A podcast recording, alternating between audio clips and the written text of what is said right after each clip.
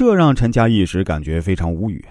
这时候，只见总经理说话了：“这个林云其实就是我们公司门口的保安，我记得他还带着你朋友去市场部找过你。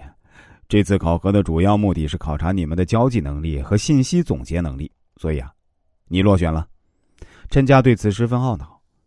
那么，为什么陈家没有找到这个叫林云的人？因为他根本没料到，一个公司的保安竟然和许多公司经理级别的人士一起排在名单上，而没有想到的根本原因是陈家骨子里存在那点不合时宜的孤高自傲。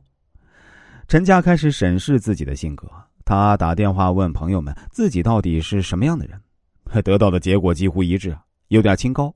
这时，陈家才意识到问题的严重性，开始尝试让自己俗起来。于是他发现。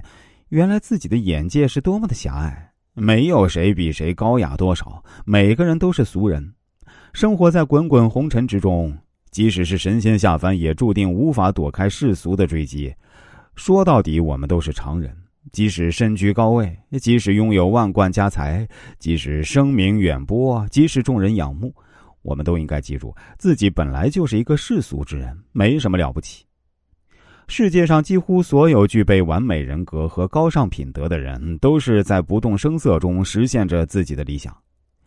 一代思想大师孟子拥有无穷的智慧，尽管如此，他仍是平凡依旧，看起来跟一个老农没什么区别。一次，齐国的一个人与孟子相遇，问孟子说：“国王总打发人去探视先生，想必您一定有什么与别人不同的地方吧？”孟子回答说。我能有什么与别人不同的地方呢？即使尧舜禹也同一般人一样啊。每个人都是大同小异，我们没必要把自己搞得过于鹤立鸡群、清高孤傲。这样做的后果只有被世人孤立，从而无人与你交朋友，变成真正的孤家寡人。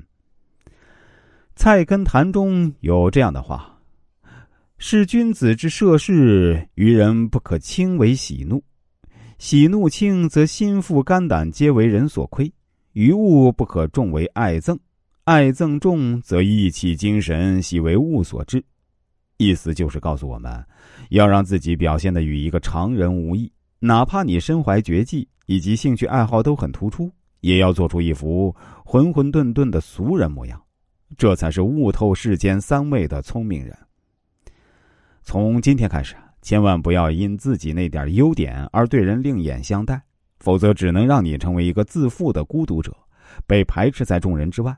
长此以往，你的人脉就会被自己束缚，出现沟通障碍，所以经营的事业自然也是进展缓慢。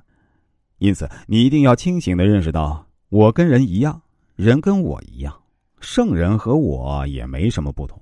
一个人只有在平凡之中保持纯真本性，进而才能显出英雄本色。